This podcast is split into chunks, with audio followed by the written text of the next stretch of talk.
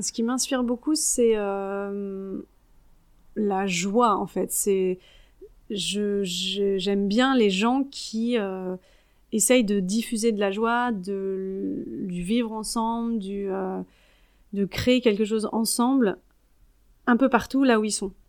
Et ça, pour moi, c'est super inspirant de me dire euh, qu'en fait, on peut faire changer les choses, on peut avoir des grands pas, euh, euh c'est possible, mais sans que ce soit radicalement compliqué démoralisant, euh, genre de choses. Et ça, euh, les personnes qui m'inspirent, c'est ceux qui vont diffuser autour d'eux euh, des petites choses, mais toujours avec de la joie, quoi.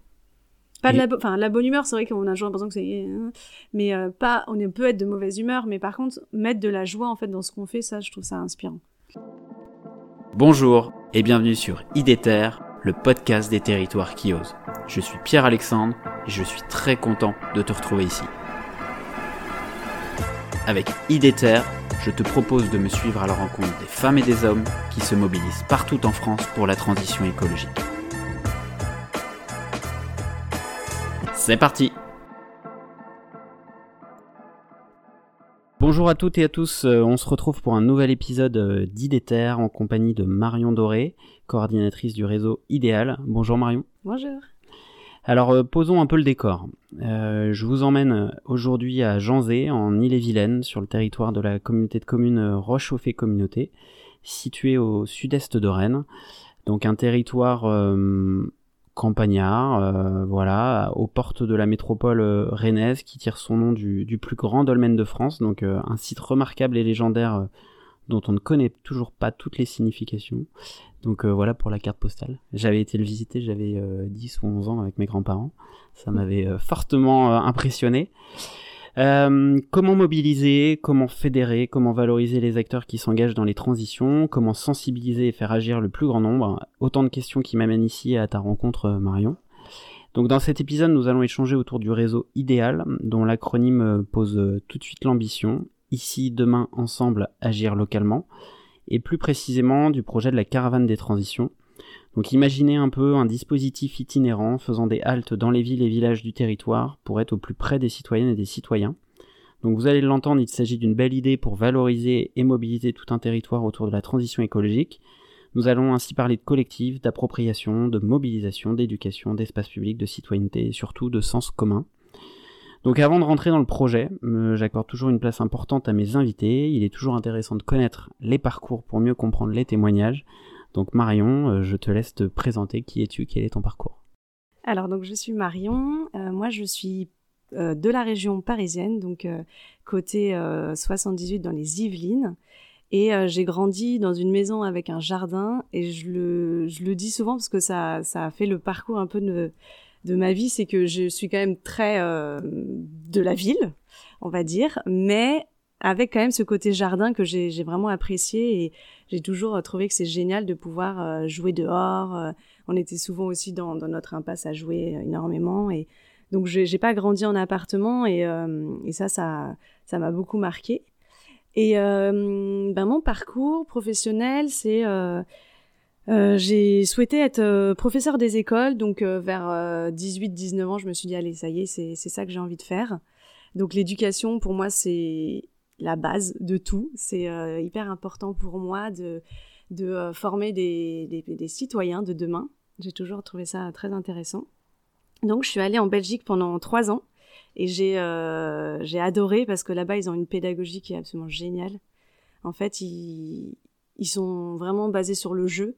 Donc euh, toute l'approche est très euh, très ludique et euh, ils ont une pédagogie du mm, un peu à l'américaine du tu pourras le faire, bravo, c'est super et pas le côté note toujours être en train de qui la compétitivité, mm. voilà. Voilà, c'est ça. Donc ça, j'ai trouvé ça vraiment super. Ça a été un bon, bon socle pour moi pour ma pédagogie d'après. Et ensuite, je suis revenue à Paris et là, j'ai fait mon master parce que euh, Monsieur Sarkozy avait dit qu'il fallait maintenant un master pour être prof. Donc, euh, j'ai fait le master, j'ai passé le concours euh, de professeur des écoles en, France, à Paris, dans l'Académie de Paris. Et, et ben là commence l'aventure des profs. Donc, en fait, j'ai été mutée dans le 17e pour mon premier, ma première classe. Donc, j'ai eu un CE1, CE2, ce qui est assez costaud de débuter avec un double niveau Donc beaucoup de, de, questionnements, comment je vais faire pour gérer le CE1 et en même temps gérer le CE2 et tout. Donc là, obligatoirement, en fait, se pose des questions de faire faire des choses de manière autonome, au plus, même aux plus petits, même aux CE1 qui savent pas encore très très bien lire pour certains. Mais se dire que ben, le jeu peut permettre ça, qu'il il faut leur faire confiance. En fait, ils sont autonomes, ils sont super intéressés ça que j'adore aussi avec les enfants, c'est que finalement ils s'intéressent à tout et donc euh, si on leur euh, sort des sujets qui qui n'ont pas vu l'année dernière, euh, mm. qui connaissent pas, ben ils vont être à fond dedans et donc aucun problème pour que ils, travaillent. Et j'ai fait ça pendant huit ans. J'ai changé d'école, j'ai changé de niveau. J'ai toujours été plutôt avec les grands parce que moi ce que j'aime bien c'est les discussions, les débats. j'ai fait mon mémoire sur les débats philo, donc j'ai vraiment pratiqué ça en classe et je trouve ça génial laisser la parole, euh, les écouter, euh, qu'ils apprennent à, à s'écouter avec le bâton de parole, ça pour moi c'était vraiment génial. Et creuser des sujets qui sont pas toujours faciles à, à aborder avec des enfants, mais qui en fait, euh, on se rend compte qu'ils s'approprient totalement ces sujets-là. Ils aiment bien en parler, et pour eux, il n'y a pas de sujet vraiment tabou. Donc la mort, l'amour, mmh. l'écologie, les animaux, en fait, pour eux, ben, c'est au même niveau, quoi. C'est c'est pareil. Et donc c'est génial de pouvoir parler de ça comme ça. Et ensuite, ben, moi, ce que je disais tout à l'heure, le côté un peu compétitivité de euh, l'éducation nationale, euh, les parents qui mettent une pression assez dingue à Paris, quand même, euh, cette volonté de aller dans le collège privé avec des bons résultats. Le 17e, oui. Voilà, c'est mm. ça. Le 12e aussi, mm. c'était c'était comme ça. Donc, au fur et à mesure, je me suis dit, ben, j'ai l'impression que je suis plus très en accord avec l'éducation nationale moi-même euh, élève, j'étais pas passionnée par l'école et je trouvais que cette manière très descendante de faire était pas du tout adaptée à, moi. Donc j'ai quand même euh, essayé de, changer un peu les choses, mais voilà, j'avais cette sensibilité un peu écologique, on va dire. J'avais envie de, parler aussi d'autres sujets euh, qui à l'époque n'étaient pas au programme en plus. Là maintenant, c'est bien parce que ces sujets-là sont au programme, donc on en parle beaucoup.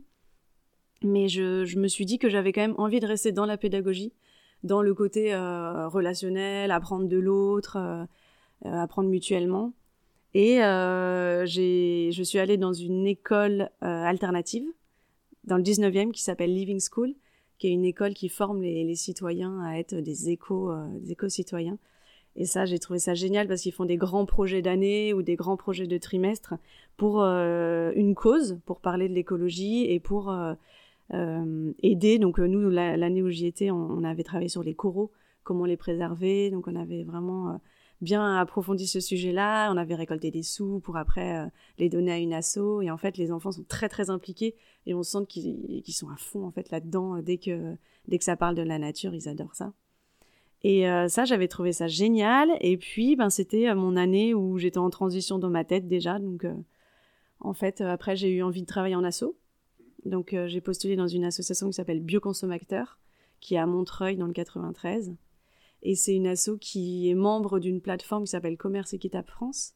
Donc c'est euh, une plateforme qui rassemble tous les acteurs du commerce équitable et euh, de l'agriculture bio. Et donc, enfin pas tous du coup, mais certains. Et Bioconsommateur, en fait, c'est une asso qui a pour vocation de sensibiliser à l'agriculture bio et au commerce équitable. Donc là, j'étais moi chargée de mission pédagogie et sensibilisation.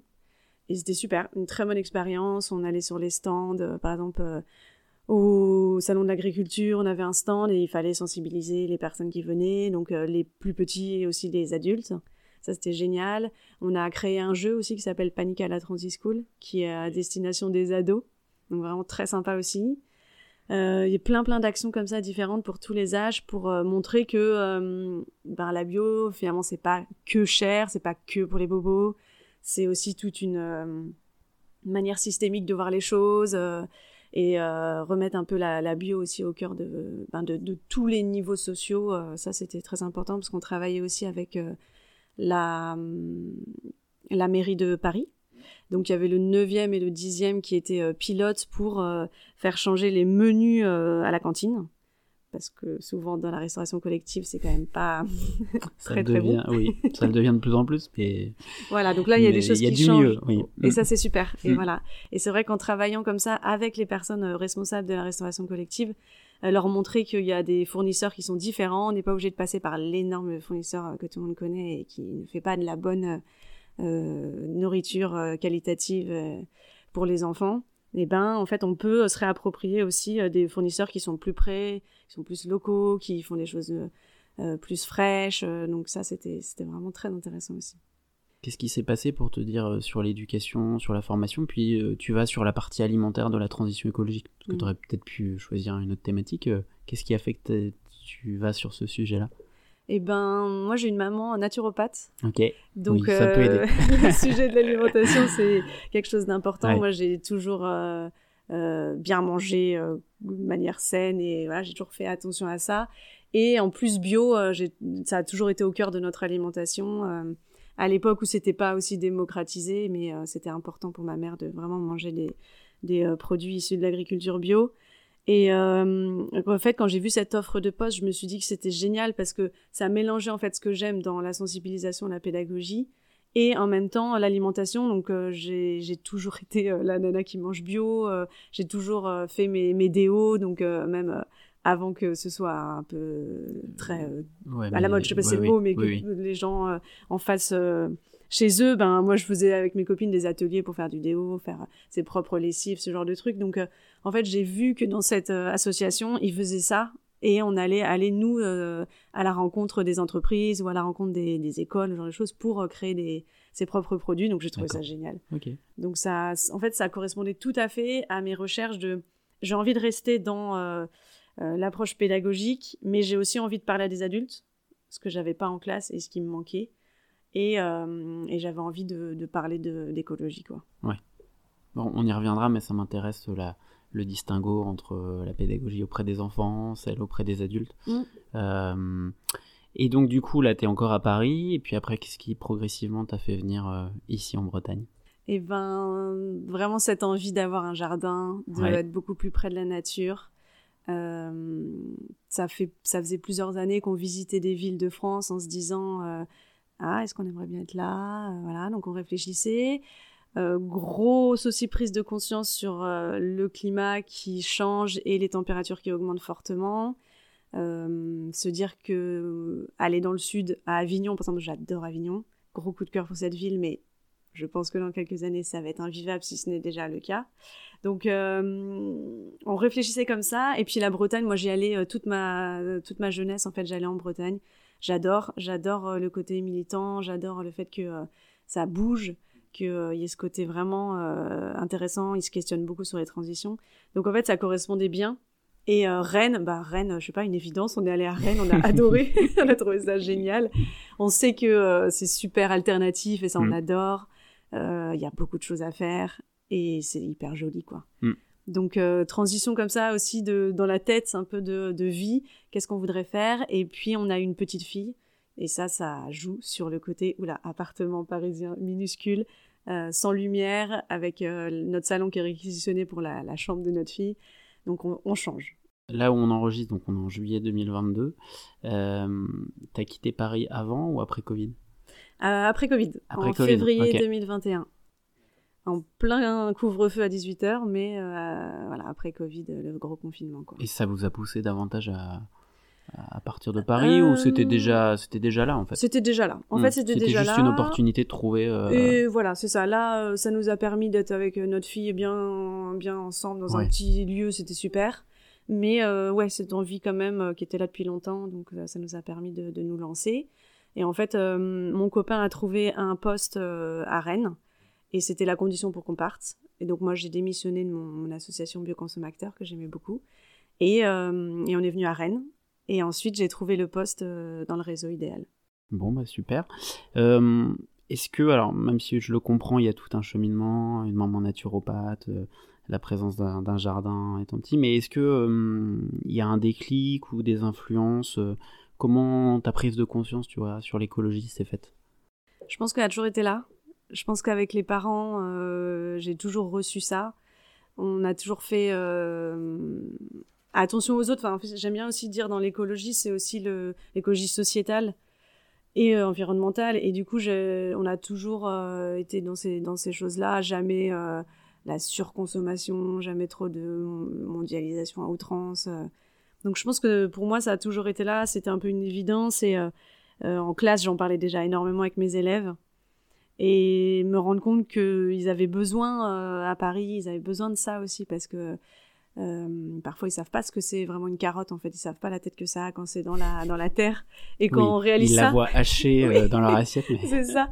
Et quand on réalise qu'en fait, ils connaissent pas le vrai goût d'une carotte et que euh, c'est c'est dommage. ça fait réfléchir et ça donne ça donne envie de, de vraiment creuser ces thématiques-là. En introduction, j'ai situé brièvement le territoire territoire tu le vis, tu le ressens, notamment ces derniers jours avec la caravane des transitions. Est-ce que tu peux, euh, tu peux nous, en parler sous, voilà, sous, sous, sous l'angle que tu souhaites, mais nous parler un peu de ce territoire? Donc c'est une communauté de communes qui regroupe 16 euh, communes et c'est comme tu l'as dit donc euh, au sud de Rennes. Donc c'est vraiment très accessible, donc ça a sans doute une influence aussi sur, sur la façon dont ça se développe.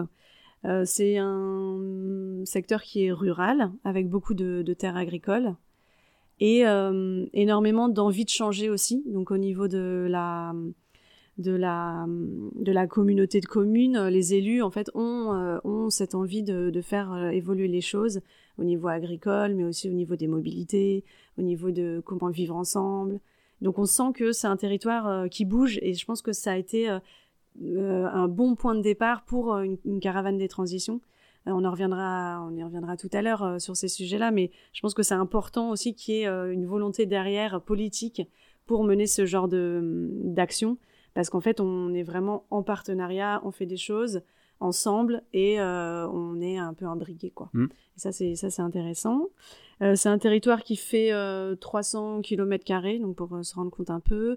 Il y a beaucoup de petites communes, et puis il y a la commune de Janzé dans laquelle on est là aujourd'hui, qui est un peu la plus grande. Euh, il y a la Roche Chauffée dont tu as parlé, qui est, qui est vraiment super, et c'est le plus grand dolmen de France, je crois. L'histoire, c'est que les couples, en fait, doivent se mettre de chaque côté du dolmen, et ils doivent partir chacun d'un côté, ils doivent faire le tour de la roche et ils doivent compter le nombre de blocs qu'il y a. Et s'ils trouvent le même nombre de blocs, eh ben, leur union sera longue et belle. Donc, je trouve ça génial. Donc, je vous donne pas le nombre de blocs comme ça, à vous de, à vous de compter. Mais euh, c'est ouais, c'est une belle histoire et il paraît que ça a été construit en une nuit par ah la fée Viviane. Mmh, La fameuse fée Viviane. Oui, c'est ça. Donc, c'est des territoires qui sont riches d'histoire, riches de, d'échanges, ouais. de légendes. En Bretagne, c'est génial pour ça. Et ce qui m'avait marqué moi à l'époque, c'est que je vais dire une bêtise, mais euh, les, les, roches font des dizaines de tonnes, euh, enfin certaines, et qu'ils estimaient que ça venait à des dizaines de kilomètres. Et se dire à l'époque préhistorique euh, la manière dont ils ont pu déplacer ça, bah aujourd'hui on savait toujours pas l'expliquer quoi. Ouais, c'est fascinant. Bah ouais. ouais. Mm. C'est euh, pour la petite carte postale, c'est près de Janzé, c'est euh, enfin oui, là on est, à combien de C'est sur la commune d'Essé. OK, OK. Bon bah voilà pour les gens qui, euh, qui passent dans le coin. C'est très touristique, c'est vraiment très sympa, c'est le détour qu'il faut faire. Et tu voulais compléter peut-être sur le sur le territoire? Et le territoire, il y a un bon tissu associatif. Ouais. C'est aussi ce qui a permis de faire émerger la caravane des transitions. Et ça, c'est génial parce qu'en fait, il y a énormément de choses qui sont faites vraiment sur le territoire et pour les habitants du territoire. Euh, un bon tissu. Donc nous, avec la Caravane des Transitions, on travaille avec une vingtaine d'associations qui étaient disponibles à ce moment-là, qui avaient envie d'être avec nous. Mais il y en a, il y en a beaucoup d'autres. Et puis selon les thématiques, on peut, euh, selon les affinités, on peut trouver, euh, à mon avis, très facilement l'association qui, qui convient. Qui convient quoi. Ok. Je, j'en profite pour remercier la communauté de communes parce qu'on enregistre actuellement à la Canopée, qui est un, qui est un tiers-lieu euh, dans lequel il y a un espace de coworking, euh, la présence du service développement économique, la présence euh, des partenaires de l'emploi également, et un Fab Lab. Mm. et du coup, je, voilà, j'en profite pour remercier tout le monde, et notamment Mode Bataille. Donc venons-en à parler maintenant de l'association idéale. voilà, peux-tu nous la présenter? Quelle est son histoire, son point de départ, les objectifs, les enjeux? Donc euh, idéal, ici demain ensemble agir localement. Euh, tout a commencé en fait en 2018. Il y a eu une projection du film euh, Après-demain de Cyril Dion qui a remué les consciences et des personnes dans la salle se sont dit qu'est-ce qu'on pourrait faire? Il faudrait qu'on agisse ensemble. Comment est-ce qu'on pourrait faire? Donc ces personnes-là sont restées en contact, elles ont elles ont échangé et elles ont euh, beaucoup de réseaux euh, dans les associations, mais aussi au niveau des citoyens. Et euh, après, après avoir réfléchi au type d'action qu'ils pourraient mener, qu'on pourrait proposer sur les territoires, ils ont réuni énormément de personnes qui avaient envie de participer à, comme ça une, une action collective. Et en fait, ils ont, ils ont vraiment eu l'idée rapidement de, de, créer un événement qui est commun, qui permet de fédérer toutes les associations du territoire et qui soit aussi festif. Ça, c'était important qu'on puisse parler euh, des problématiques euh, de l'écologie, euh, de, la société, mais en fédérant, en, montrant que ça peut être festif aussi.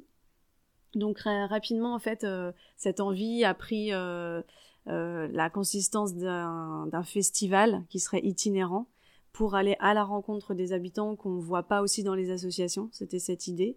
Et en fait, en 2000, euh, en 2020, je crois, je me trompe, euh, je ne sais plus exactement la date, la communauté de communes a toqué à la porte d'Idéal en disant que eux, ils avaient envie de répondre à un appel à projet qui s'appelle Mobiliser les Bretons et les Bretonnes pour les transitions et que ce serait bien qu'ils y répondent avec le réseau idéal pour mettre en valeur aussi la caravane des transitions. Donc le réseau en fait était déjà bien identifié par la collectivité. Oui, il était tout jeune parce qu'en plus il y a eu la période Covid. Ouais.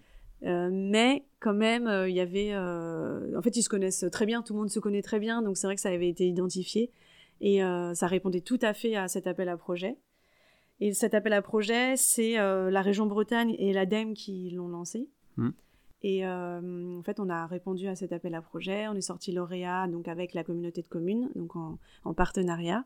Et euh, de là, il a fallu euh, ben, vraiment tout, tout construire euh, avec les associations du territoire, avec le pôle ESS aussi du, du territoire qui a beaucoup aidé à la construction, à l'imagination de, de, comment faire, comment aller à la rencontre, comment moduler tout ça.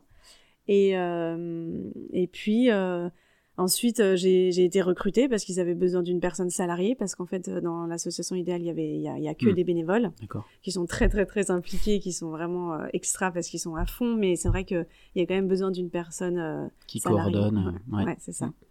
Et de là, ça a commencé. Donc moi, je suis arrivée en octobre dernier, en octobre 2021, et je suis recrutée pour un CDD jusqu'à octobre 2022.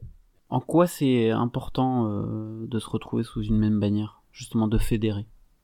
Bah, c'est important pour qu'ils euh, puissent être identifiés, parce qu'il y a beaucoup d'associations, il y en a qui sont petites, toutes jeunes, euh, plutôt petites, avec pas beaucoup de bénévoles, et donc on trouvait que c'était très intéressant de fédérer comme ça pour euh, que l'identification se fasse assez facilement. Sur le site internet euh, avait été créée une carte euh, interactive hmm. pour montrer. Euh, Je le mettrai en description du podcast. Chaque, chaque association, les coordonnées, et ce qu'elles font, quels sont leurs types d'actions. Et puis fédérer, ben, c'est important dans, dans la société actuelle. Je pense que c'est en fait super de pouvoir faire des choses ensemble et de pas trop se diviser et de, de, vraiment se rendre compte que par la convivialité, par le fait qu'on se regroupe, on arrive à faire avancer les choses sans doute beaucoup plus facilement que si on est une petite mm. asso avec une petite structure, euh, des gens bénévoles qui n'ont pas énormément de temps. Là, c'est l'idée d'avoir cette force du réseau, cette force du collectif euh, qui permet d'embarquer. Et, comme une, une, sorte de caisse de résonance aussi par rapport à... Et, et alors, toutes ces assos-là, la vingtaine que tu as, pu citer, euh, c'est des assos euh, qui sont en lien sur des sujets de transition écologique ou écologique et sociétal. Et sociétal. Ouais, Donc il y a par exemple un bistrot coopératif qui euh, va euh, mettre en, vraiment en avant le vivre ensemble, comment se réapproprier un espace qui, qui, était dans la commune mais qui allait fermer. D'accord, ouais. Comment Question de revitalisation, tout ça. Oui, tout à fait, il y a ça aussi, voilà. Mettre aussi les, petits bourgs au centre de, de choses qui, qui sont pour les transitions. Et euh, est-ce que tu veux nous citer quelques, quelques associations qu'on peut retrouver dans ce réseau? Ben oui, bien sûr. Alors il y a euh, le Bistro Lab dont on a parlé, donc euh, le bistrot coopératif. Il y a Énergie d'effet qui est une, une association implantée depuis une dizaine d'années sur la communauté de communes. Donc c'est une association qui est vraiment reconnue, qui est vraiment identifiée, comme tu disais, qui va parler de tout ce qui est énergie renouvelable. Euh, il y a hum, des associations aussi comme euh, Le Bon Débarras, qui est une recyclerie. Euh, super, donc ça, ça, ça hum, c'est sur la commune d'Essé, là où il y a la roche chauffée, et ils vont déménager dans une, une ville qui est plus grande qui s'appelle Retier. Il y a des associations qui sont plus culturelles, il y a des associations qui vont ramasser des déchets, il y a des associations, voilà, c'est vraiment très très très varié comme, comme type d'association. Et c'est ça qui, qui, est très chouette pour un projet comme la Caravane des Transitions, c'est que ça permet de rencontrer différents acteurs et différentes thématiques. Et ça répond à, tous les besoins, tous les goûts. Exactement. Comment le réseau s'organise-t-il? Donc toi, tu es coordinatrice, euh, tu es coordinatrice du projet de la caravane des transitions, mais est-ce que tu es coordinatrice aussi du réseau idéal? Non. Non, ok. Comment, alors du coup, comment, comment euh, voilà, 20 euh, associations s'organisent pour se mettre autour de la table Eh bien, au début, quand j'étais pas là, ils ont vraiment été aidés par le pôle ESS pour fédérer, pour réfléchir à ce, ce projet collectif. Et euh, ce qui est super, c'est qu'ils savent qu'ils font partie d'un ensemble, tout le monde, chacun fait partie d'un ensemble, et, euh, et, ça permet de créer des liens, ça permet de, de faire euh, venir des personnes qui n'auraient pas entendu de tel, parler de tel assaut, mais qui finalement en parler par le réseau. Et ça, c'est l'organisation, on va dire, avec les associations. Et comme j'ai dit tout à l'heure, c'est très jeune parce qu'il y a eu la période Covid, donc en fait, ils n'ont pas fait d'action autre que la caravane des transitions. Mais euh, l'idée, c'est qu'après, ça se poursuive. Et c'est ça qui est génial, mm. c'est que là, on a fait ce, beau dispositif de la caravane, qui, j'espère, aura donné des envies aux associations de continuer euh, mm. à faire des choses en commun. Quoi. En commun, oui. Et donc, comment c'est organisé? Ben, Il y a en fait le réseau idéal qui a euh, des bénévoles. Il y a des bénévoles qui sont très, très, très impliqués. Donc, eux qui font vraiment le lien avec toutes les associations. Donc, moi, en tant que coordinatrice de la caravane des transitions, je fais le lien, évidemment, également mais euh, c'est pour une période courte, comme j'ai dit tout à l'heure avec le CDD. Et après, en fait, le, le réseau idéal va, va continuer, va essayer de faire d'autres actions qui seront sans doute un peu moins conséquentes que la caravane des transitions, mais euh, tous les ans, faire un rendez-vous, ce serait vraiment intéressant de faire ça avec les associations, ce serait chouette. Quoi. Bon, bah rendez-vous euh, rendez-vous l'année prochaine. Ouais.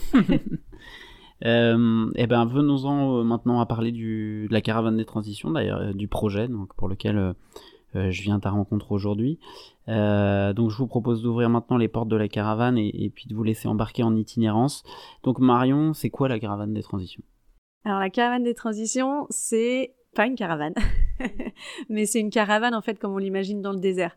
C'est le côté vraiment itinérant on avait envie vraiment de se déplacer et euh, de, s'arrêter dans des communes et de s'approprier euh, l'espace public, comme tu disais tout à l'heure. C'est vraiment cette envie de se mettre euh, sur la place de l'église, par exemple, de la commune, et être visible et aller à la rencontre des, citoyens. Donc la caravane, c'est pas vraiment une caravane fermée tirée par une, une voiture.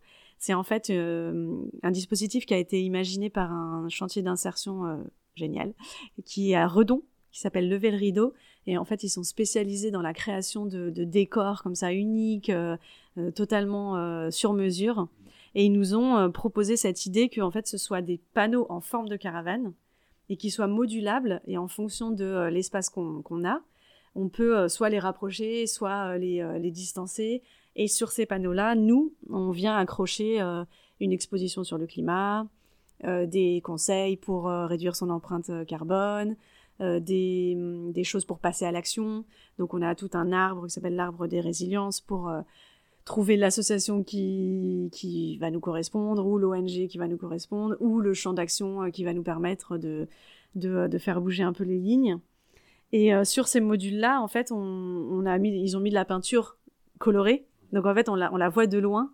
Et euh, les gens cherchent une caravane, mais finalement, ils voient aussi euh, ces, euh, panneaux-là qui sont en forme de caravane, donc c'est rigolo, et qui sont très colorés, ils les voient de loin, et ça attire vraiment l'œil. C'était notre envie de susciter aussi la curiosité pour des personnes qui n'auraient pas entendu parler de la caravane, mais qui se disent Ah, tiens, dans ma commune, il y a ça, qu'est-ce que c'est? Je, je vais aller discuter, je vais aller voir ce que c'est. Ok.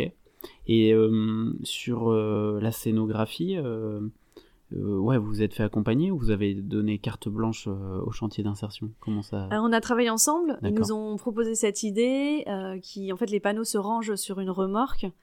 Et au niveau de la scénographie, ce qui est chouette, c'est qu'on peut disposer un des panneaux sur la remorque et mettre des deux côtés de la remorque des, des, des prolongements en bois, en fait, qui permettent de faire comme une scène euh, ou alors, euh, ça permet aussi de poser des livres, poser de la documentation.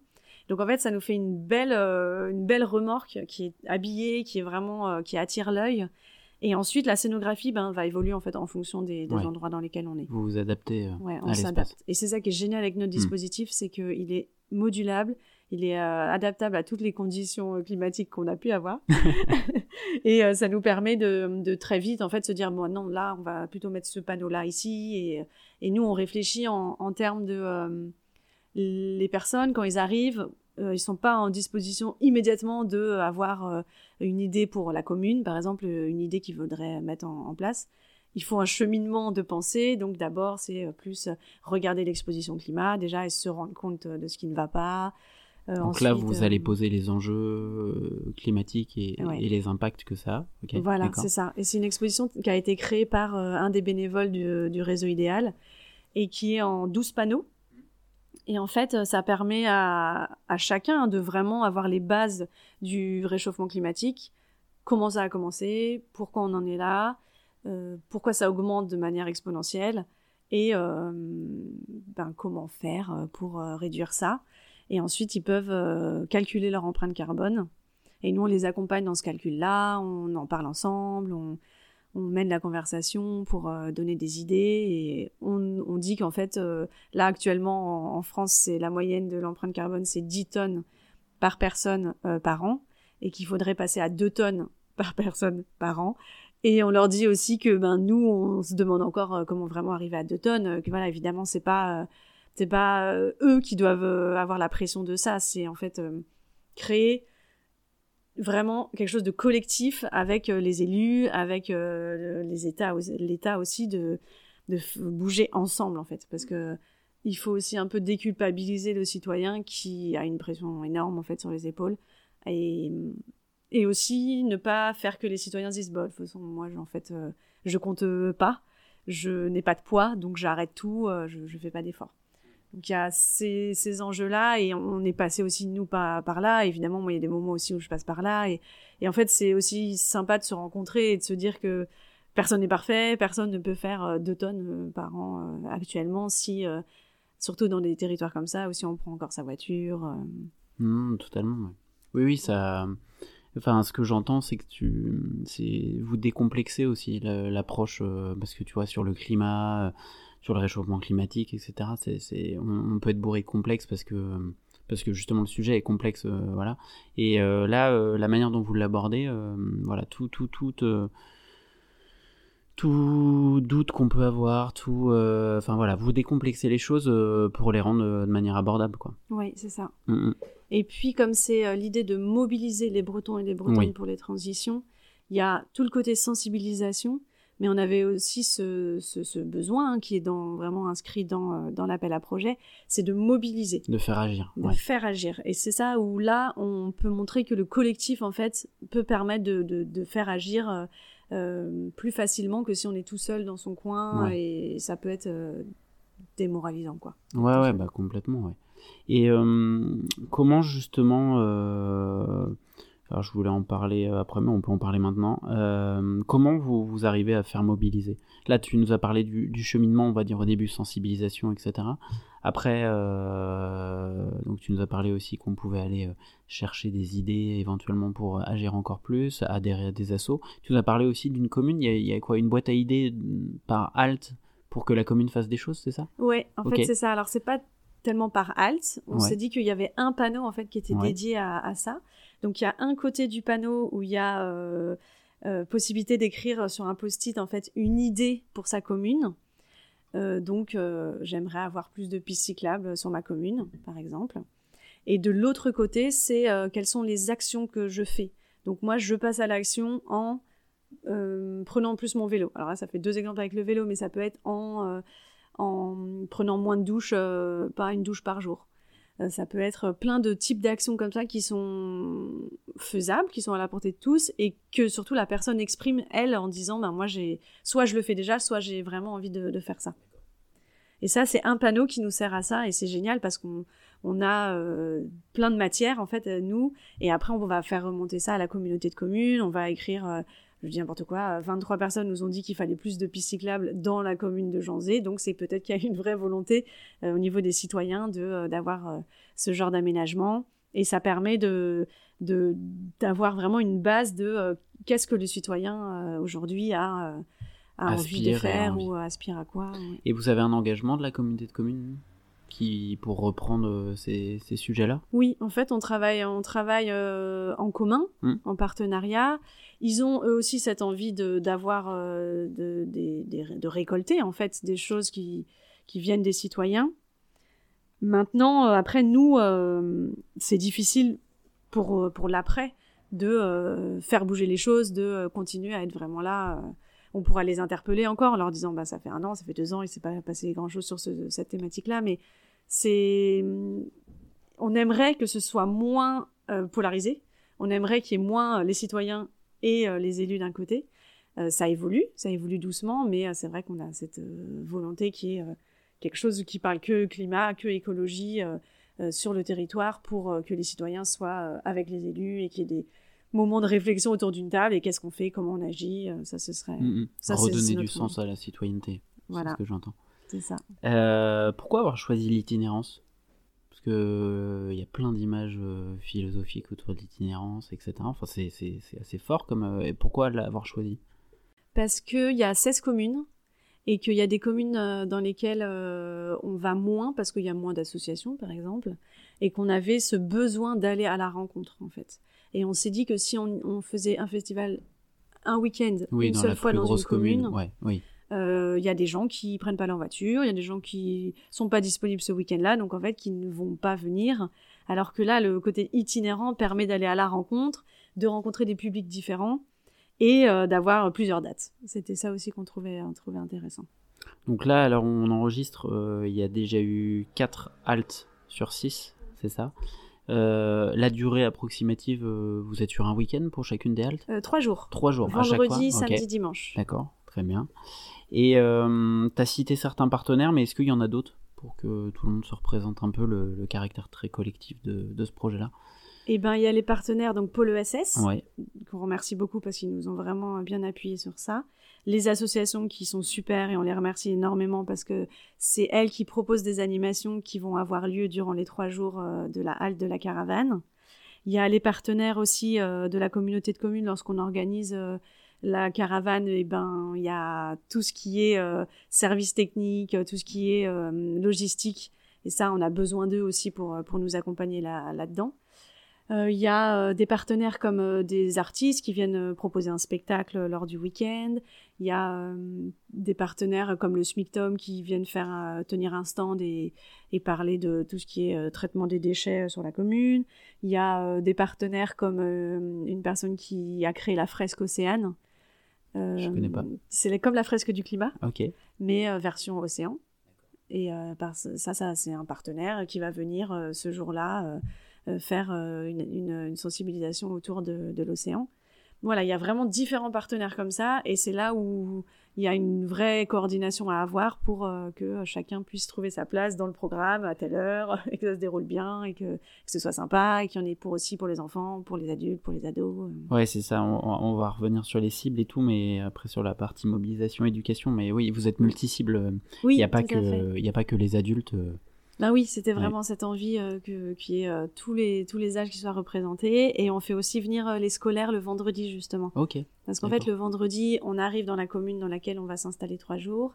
Le matin on s'installe donc on déplie la caravane, on, on prend possession des lieux. Et là, il y a les petits curieux du coin qui se disent qu'est-ce que vous faites? Ouais. C'est ça, c'est ce week-end, hein, super. Et puis euh, l'après-midi, il y a les scolaires qui viennent. Donc on peut pas accueillir énormément de classes parce que euh, le dispositif fait que on préfère accueillir une classe à la fois et être bien disponible pour cette classe.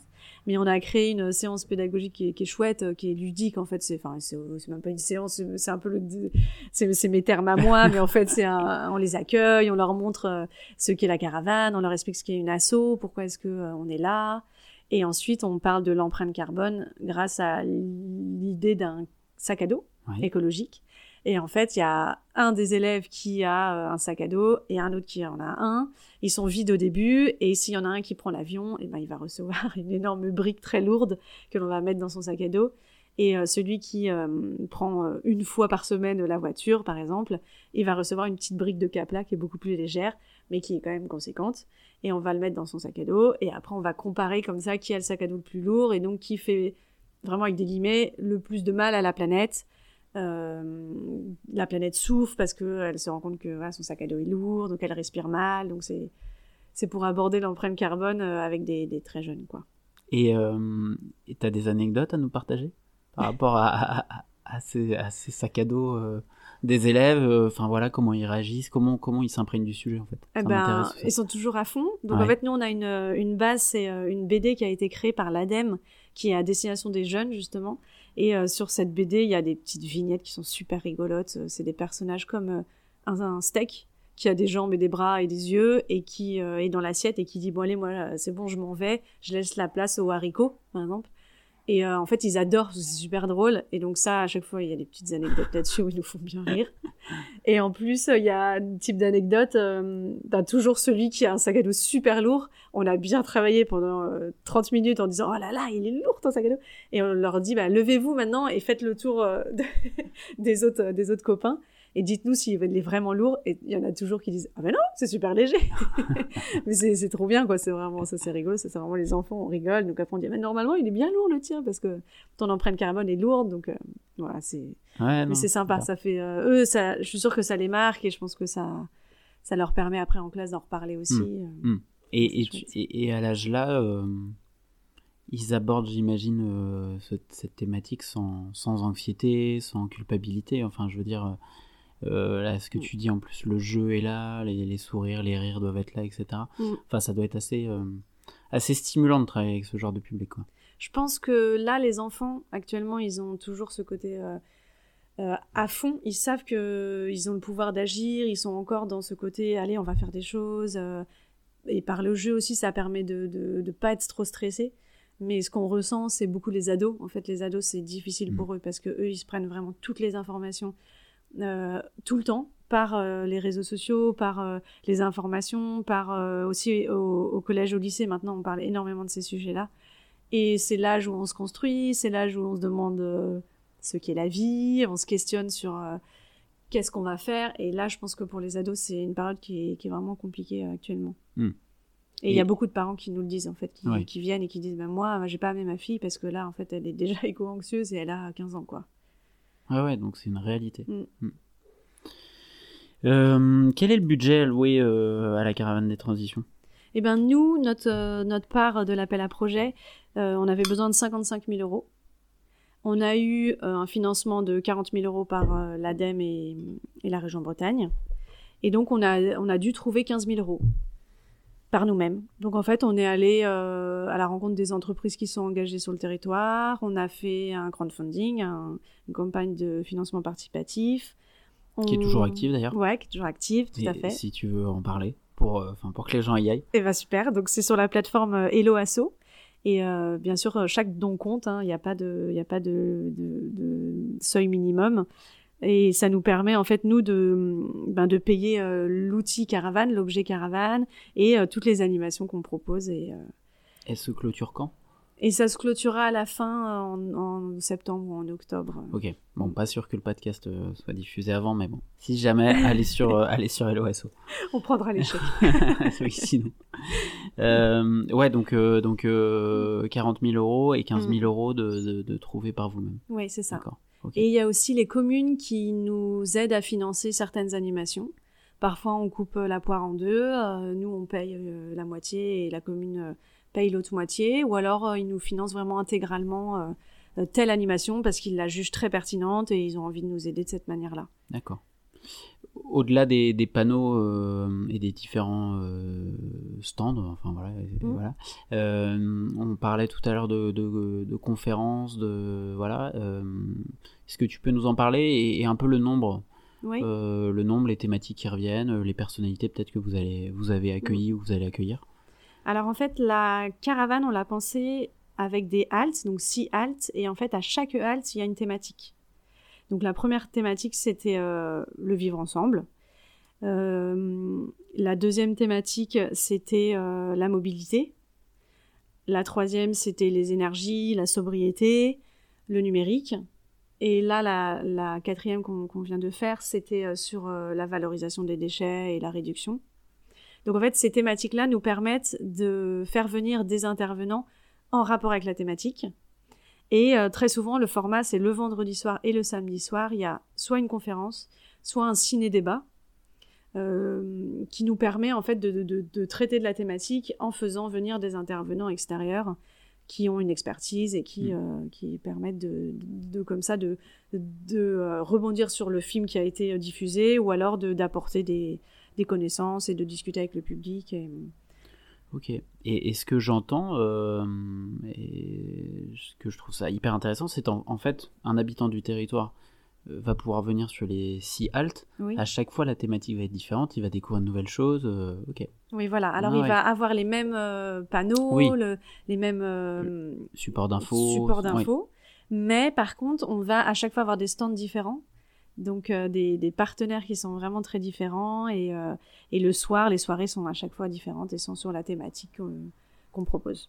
Ouais, donc il y a l'idée de l'itinérance euh, géographique, mais il y a aussi l'idée de l'itinérance à soi, enfin interne mm. dans notre cheminement vers les transitions. Mais oui, parce qu'il y a beaucoup de personnes qui vont attaquer les transitions par le côté numérique, par exemple, mais tu en as plein d'autres qui vont pas du tout être intéressés par cette thématique-là, qui pour eux, euh, c'est pas actuellement dans leur tête. Donc, euh, on trouvait ça intéressant d'aborder toutes les thématiques et que chacun puisse euh, trouver son angle d'action. Mmh, mmh, mmh. Oui, c'est clair.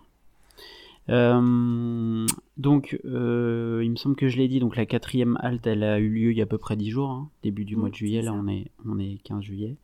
Est-ce que tu peux nous partager un, un premier bilan euh, sur par exemple, est-ce que tu as des chiffres sur la fréquentation euh, Voilà. Alors, premier bilan, c'est que c'est compliqué de mobiliser. ça, euh, vraiment, on veut être très, très au clair avec ça et il n'y a pas de problème. C'est que c'est compliqué. on a eu des intempéries qui jouent beaucoup aussi sur la motivation des personnes à, sortir de chez eux. On a une halte où il y avait la canicule, euh, celle de, mai, de juin, là, c'était vraiment euh, la grosse canicule, il faisait 40, 41 euh, dans la rue. Donc les gens sont vraiment plus restés En même temps, ils vivaient le climat de... Et voilà. qui va se dérouler dans 20-20 ans. C'était une mmh. super illustration. Et donc les mmh. personnes qui sont venues, on, s'appuyait là-dessus en disant, ben, malheureusement, ça va devenir de plus en plus fréquent. Mmh. La preuve, là, c'est encore en train de se, répéter, là, actuellement, même en Bretagne.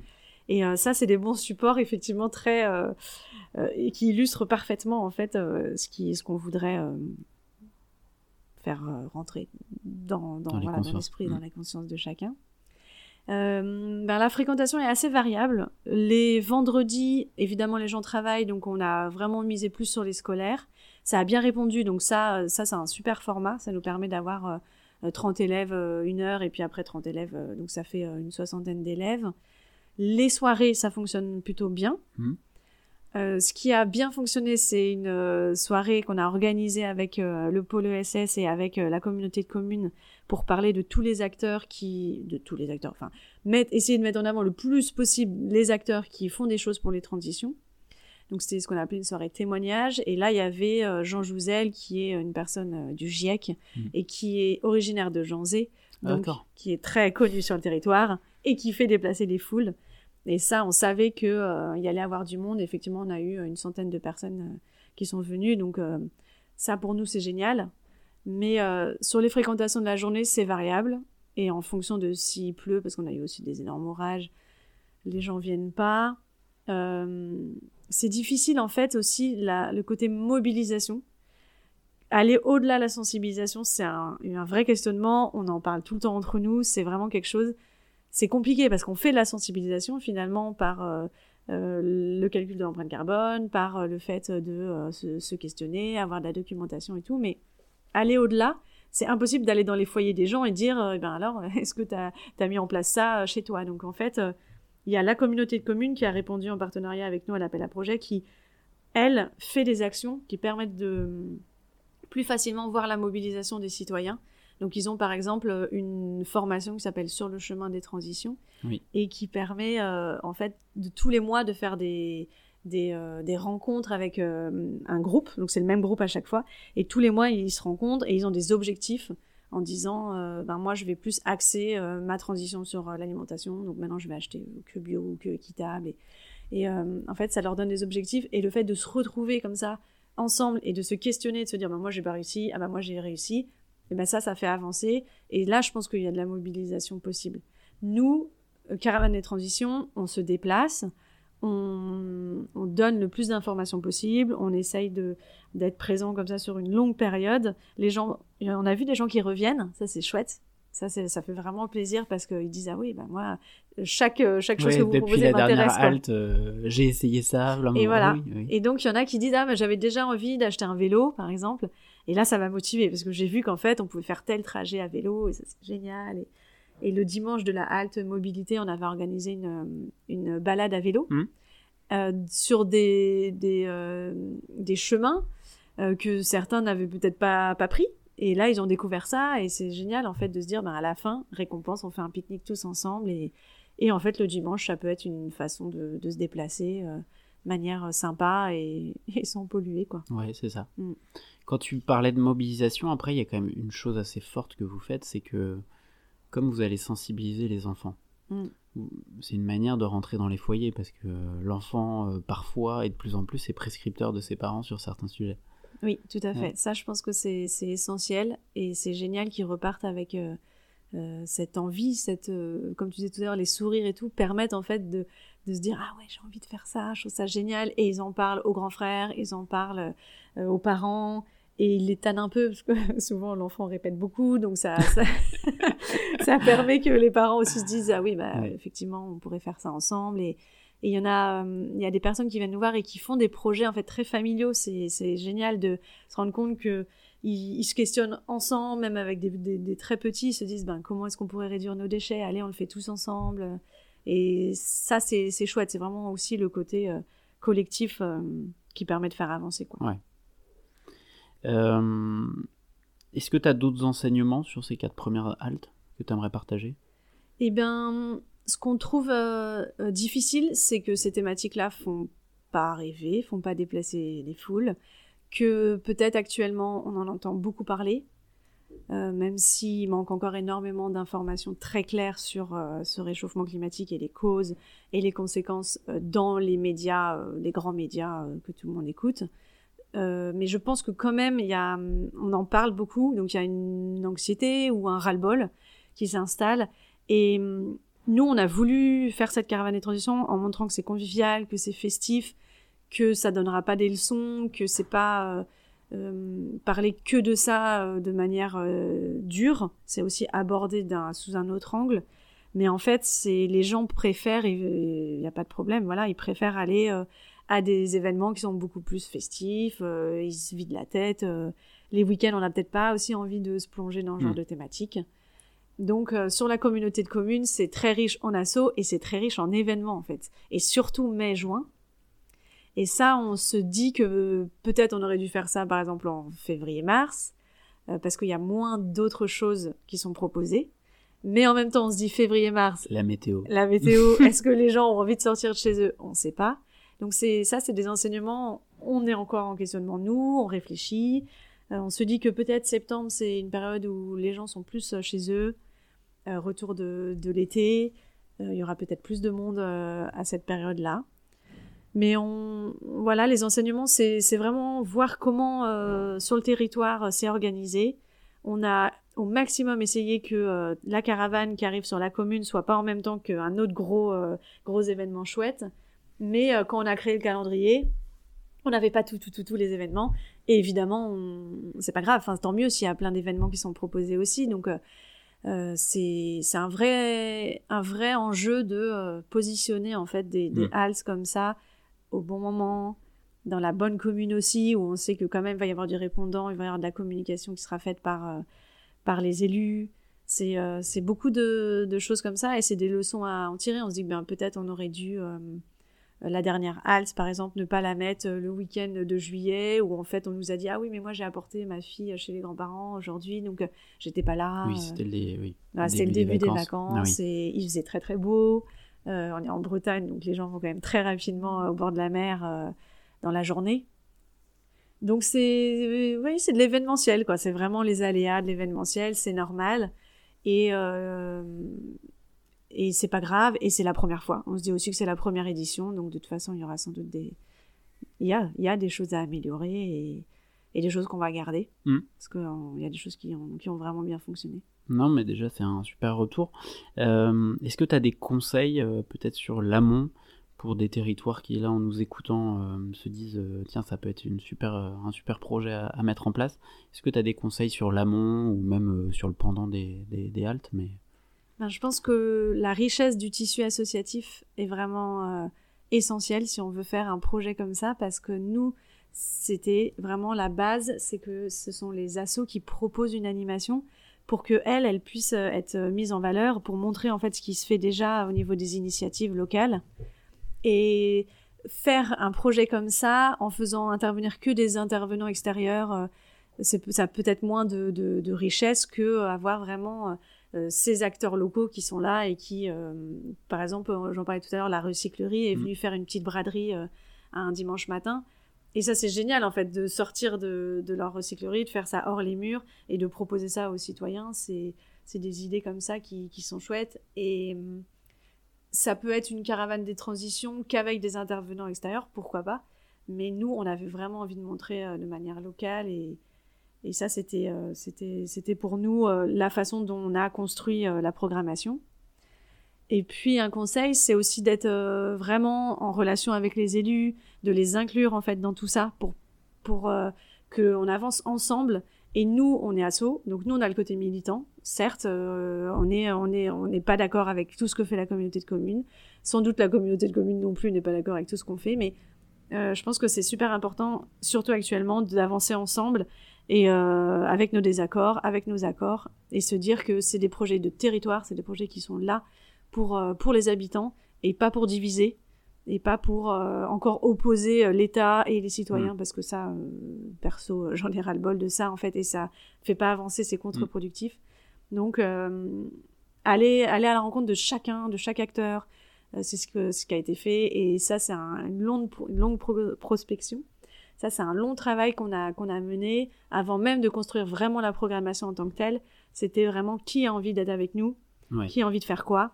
Parler de l'idée et voir comment ça, en face, ça réagissait. C'est ça. D'accord. Et ça, c'est long. Ça, c'est une Ouais. période qui est longue, qui est importante, je pense qui est essentielle pour, euh, pour créer un événement euh, fédérateur. Quoi. Mm. Euh, la presse aussi, euh, enfin locale, a bien, bien répondu. euh, Oui, ouais. beaucoup. Donc notre communication passe beaucoup par le, le site internet sur Mm. lequel on met tous les, toutes les, la programmation des haltes. On a eu beaucoup d'articles dans Ouest France. Et par exemple, à la dernière halte, il y a eu un petit loupé au niveau de Ouest France, ils n'ont pas publié notre article. Et en fait, on s'est rendu compte que du coup, la com euh, était un peu moins passée que euh, s'il y avait eu des articles, parce qu'en fait, euh, en Bretagne, ils lisent beaucoup Ouest France. on a eu aussi des, des, beaux, des belles pages dans les bulletins communaux. Mhm. Ça, c'est euh, Ouais, un donc les bon communes conseil euh, aussi, ont bien euh, relayé. Ok. Ouais, voilà. Bon conseil que je peux donner, c'est qu'en amont, on, on soit euh, présent dans les bulletins communaux parce que c'est beaucoup lu. oui. On est passé à la radio aussi. On a une deux chroniques. On Sur a fait France beaucoup Inter de. et sur France Bleu Armorique. C'est ça, ça, ouais. Euh, on a eu, on a fait beaucoup de flyers, beaucoup d'affiches. Donc on est allé dans les commerces, on est allé dans les assos pour distribuer tout ça. Beaucoup de bouche à oreille parce que, Oui. euh, comme je vous disais tout à l'heure, il y a le réseau qui est assez énorme et tout le monde se connaît. En fait, tout le monde est, euh, est très très copain et donc ça, ça permet de faire le bouche à oreille qui fonctionne bien. Les établissements scolaires aussi nous ont bien suivis et, et ça, ça a permis que les gens, en tout cas, entendent parler de la caravane. Après, ils se sont déplacés ou pas, mais en tout cas, il y a eu, je pense, un bel effet de, de communication Hmm. euh, là-dessus. Ouais, donc vraiment, euh, enfin, tu l'as dit, hein, mais la notion de territoire, la notion de faire ensemble, hyper important. Oui. Euh, Est-ce que vous allez améliorer des choses sur les deux prochaines haltes? Eh ben, en fait, notre programmation est déjà Avec bien ficelée. D'accord. On va garder le même fonctionnement. Nous, notre questionnement, c'est le dimanche matin. On a eu euh, des super dimanches matins avec euh, beaucoup de fréquentation quand on a proposé, par exemple, un spectacle d'impro euh, sur la thématique des transitions. C'était très sympa, c'était super drôle, et ça, ça fait venir.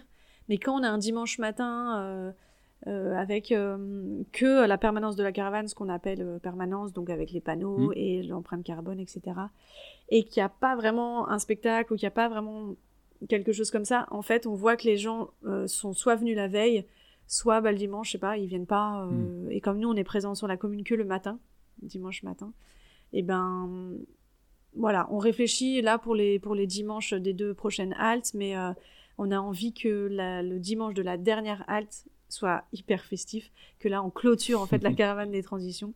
Et donc on n'a pas fait le matin.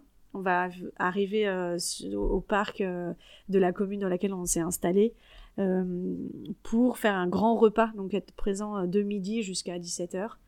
Et un grand repas festif, et puis avoir un manège à pédale. Donc c'est les parents qui pédalent et les enfants qui s'éclatent dessus.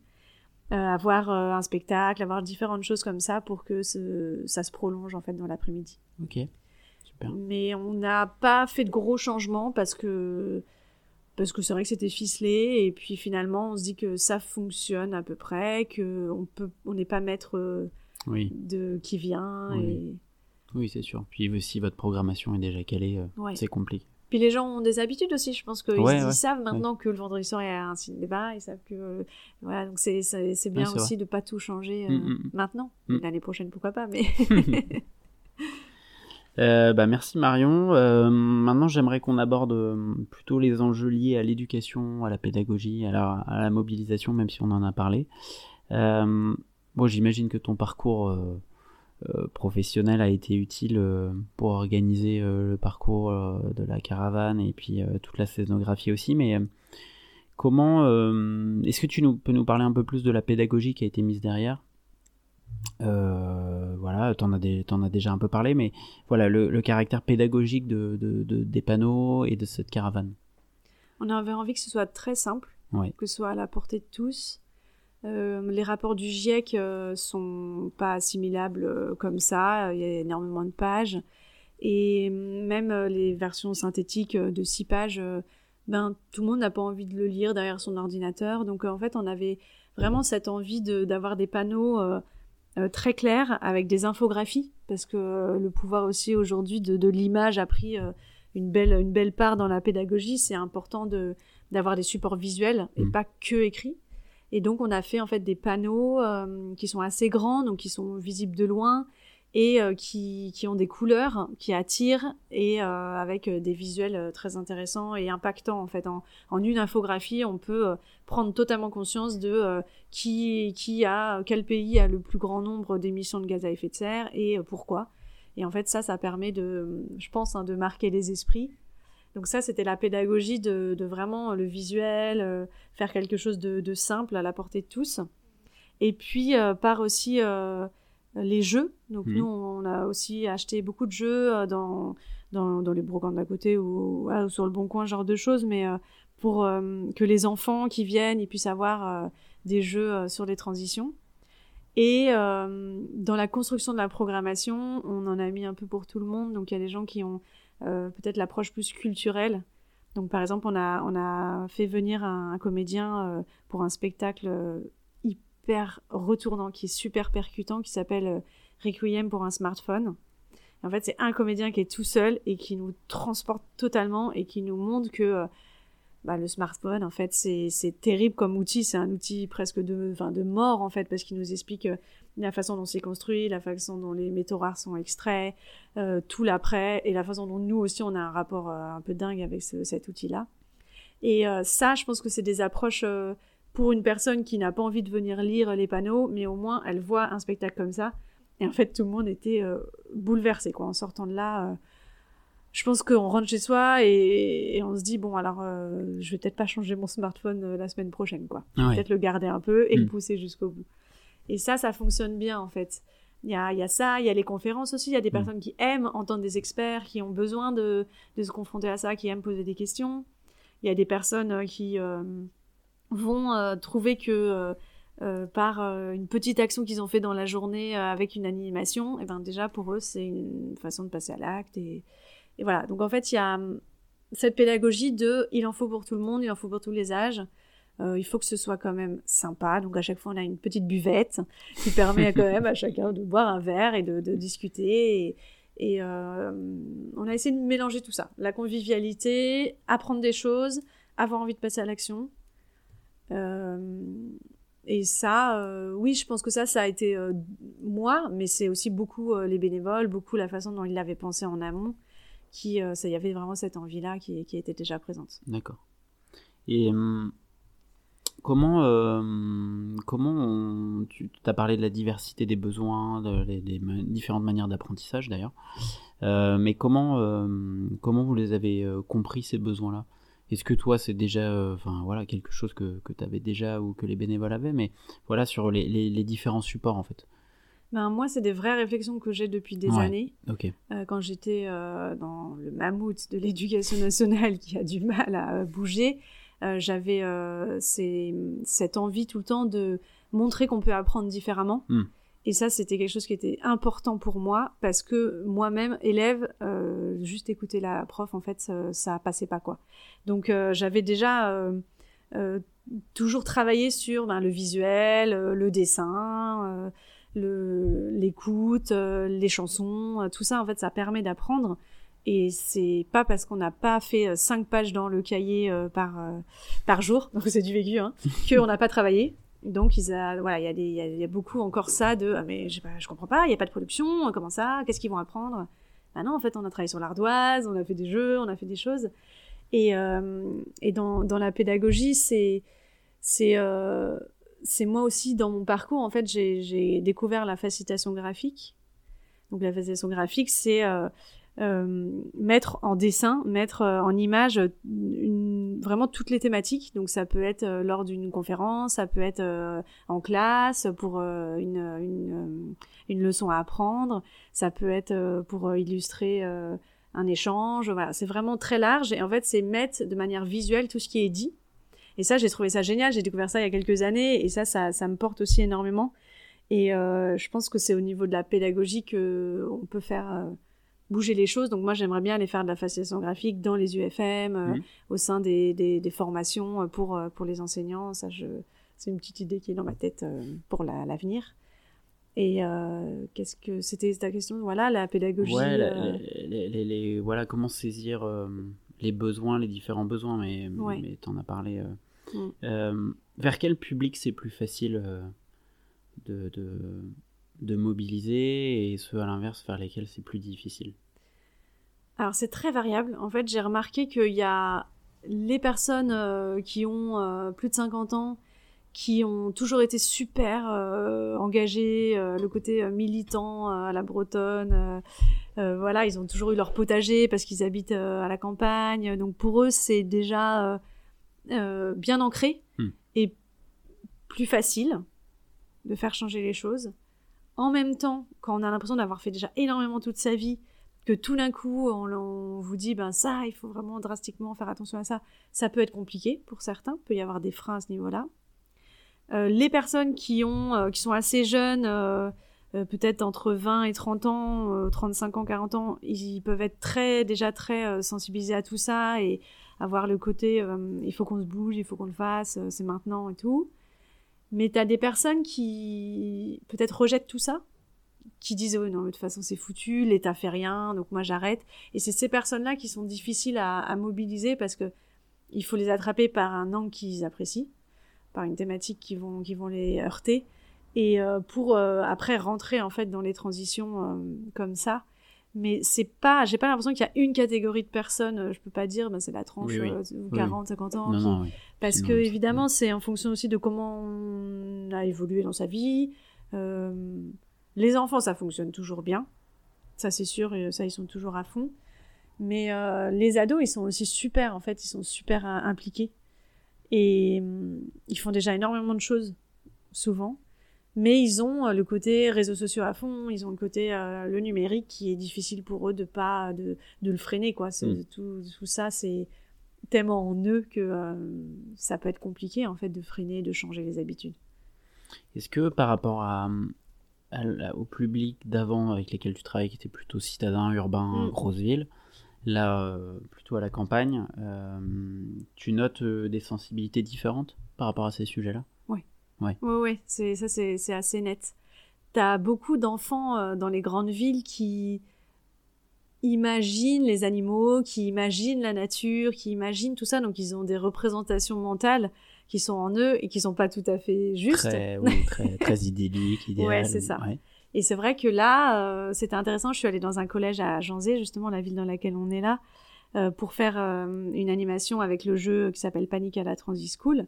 Et c'est pour parler de la mondialisation et de comment est-ce qu'on peut, au sein de son collège et au sein de à, cet âge-là, freiner un peu cette surconsommation. Et en fait, il y avait énormément de, de fils d'agriculteurs et qui ont témoigné. Et c'est passionnant parce qu'ils disent, ben oui, nous on se lève euh, très très tôt le matin avant d'aller au collège, on aide euh, nos parents euh, à traire les vaches. et ils sont vraiment eux dans ces rapports-là que un enfant de Paris, voilà, il, va se lever tôt mm. pour prendre le métro, mais mais c'est tout quoi. C'est pas du tout les mêmes les mêmes sensibilités, les mêmes les mêmes questionnements, les mêmes envies aussi parce que je pense que quand on est à Paris, on peut idéaliser euh, quelque chose et euh, inversement, euh, on peut idéaliser la ville quand on est à la campagne, quoi. Et est-ce que dans les gens qui sont venus, vous, hum, sans faire de, stigmatisation sur, mais est-ce que tu, les nouveaux habitants de ce territoire-là, parce que j'imagine que voilà, autour de Rennes, hein, il y a euh, voilà, de nouveaux habitants arrivés euh, voilà, qui travaillent à Rennes et qui veulent euh, bénéficier du cadre à la campagne. sont, sont, sensibles, sont sensibilisés un peu plus que ceux qui sont là depuis longtemps et qui, à juste titre, enfin, et puis l'autre fois je lisais un article en fait sur les, les parcs naturels régionaux ou nationaux et où les gens ont cette euh, sensibilité pour la nature parce qu'en fait ils habitent autour, dans la nature enfin voilà dans le parc. Et ils se disent mais nous on fait déjà notre part énormément. Alors que en fait quand voilà quand on calcule leur empreinte carbone ils ont une empreinte carbone qui est supérieure à celle d'un parisien tu vois. Euh, et du coup euh, en ce moment il y a quand même pas mal de travaux et voilà et, d'ouvrages sur le sujet. Mais par rapport à ces nouveaux ruraux qui arrivent qui s'installent là est-ce que tu sens, toi, une sensibilité euh, un peu plus importante sur ces sujets-là? Ben, c'est difficile parce que, comme tu disais, euh, le, secteur qui émet énormément de gaz à effet de serre, c'est les transports. Hmm. Et je pense que ça, euh, moi, quand j'habite à Rennes et quand je me déplace, je prends le vélo. Mais dans ma ville. Mais c'est sûr que dès qu'on est dans des territoires où on a besoin d'avoir la voiture, en fait, on, on, est tout le temps en voiture et on pollue en fait énormément. Et ça, je pense que les, on peut être sensible et euh, aller à la campagne pour avoir son potager et tout, mais en fait, on se, rend compte malheureusement que l'empreinte carbone, le secteur qui émet, c'est la, mm. la, mobilité, c'est la mm. voiture individuelle.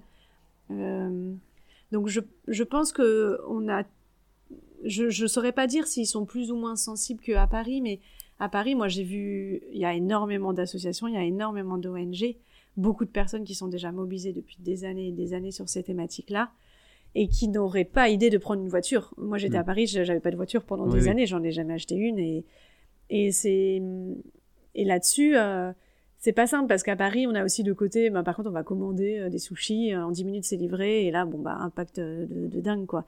Et je pense que c'est des, des questionnements qui sont déjà là chez certains, ou qui, en déménageant, parce que déjà, il faut avoir envie de déménager et d'aller dans un, mmh. autre endroit qu'une grosse ville, et ben parfois on peut être confronté à la réalité, et, euh, là, ça peut, ça peut permettre de d'être sensibilisé et de rencontrer aussi, c'est par les rencontres, par le voisin, que, euh, c'est un peu cliché, mais à Paris, souvent on parle pas trop avec son voisin.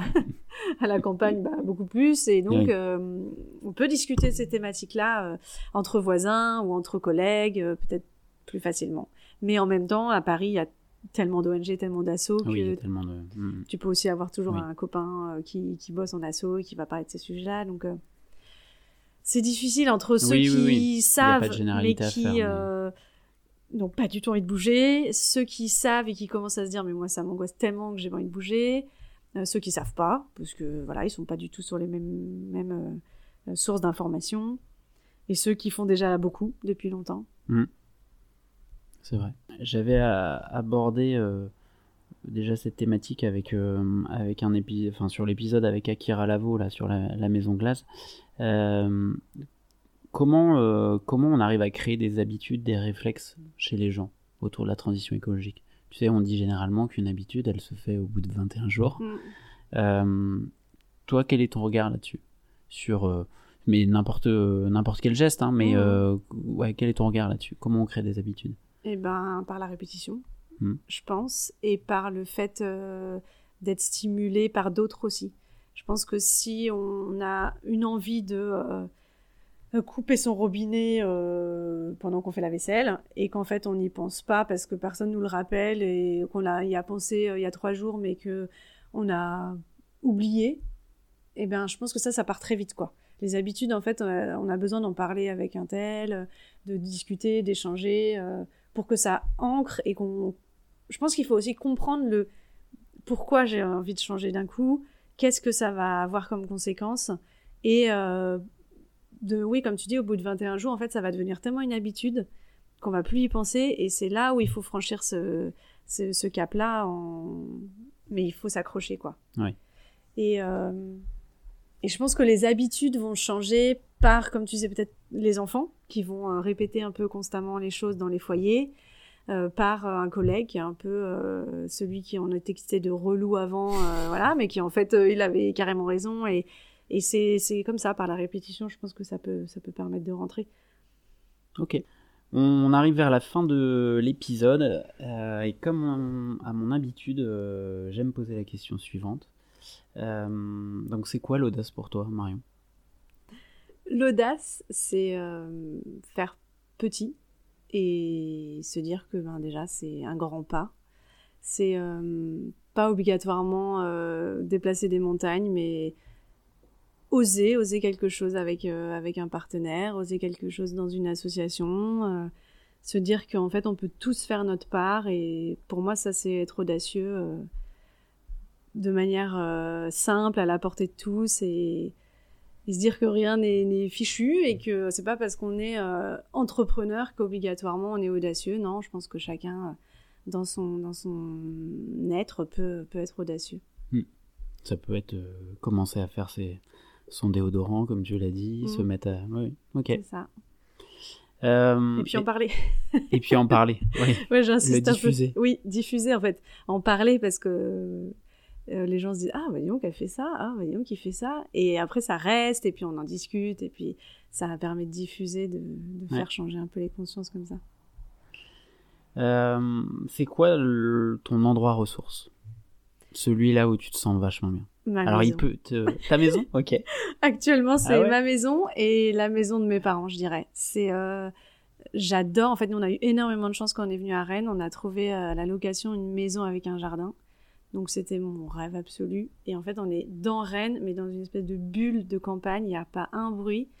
Et on a un jardin. Et en fait, j'adore, quoi. Rien que rentrer du travail, pousser le portail et voir que j'essaye euh, de faire mon petit potager, qu'il y a ma fille qui joue dans le jardin. Voilà, ça, c'est des moments, pour moi, c'est ressourçant et c'est. euh, on oublie un peu tout, en fait, dans ces moments-là. Et en plus, on a des grands espaces, donc nous, ça nous. Ça nous permet de ne pas être les uns sur les Oui. autres et ça c'est génial. Et j'adore moi j'ai des coups de cœur en fait pour les pierres. Moi je j'aime bien les espaces et du coup bah waouh énorme coup de cœur pour cet endroit là donc euh, je m'y sens très très bien. Et chez mes parents, alors c'est dans la Beauce, Oui. donc c'est euh, tout autour des champs euh, conventionnels, à fond, pesticides, etc. Et en fait, quand c'est un peu pareil, on pousse le portail et il y a euh, ce grand jardin avec une petite mare au milieu et des poissons rouges dedans, et une belle longère avec des belles pierres, et il y a un côté euh, calme, relaxant, et on a l'impression d'être un peu protégé de, de la folie euh, humaine euh, qu'il peut y avoir autour et, et aussi dans la société, quoi.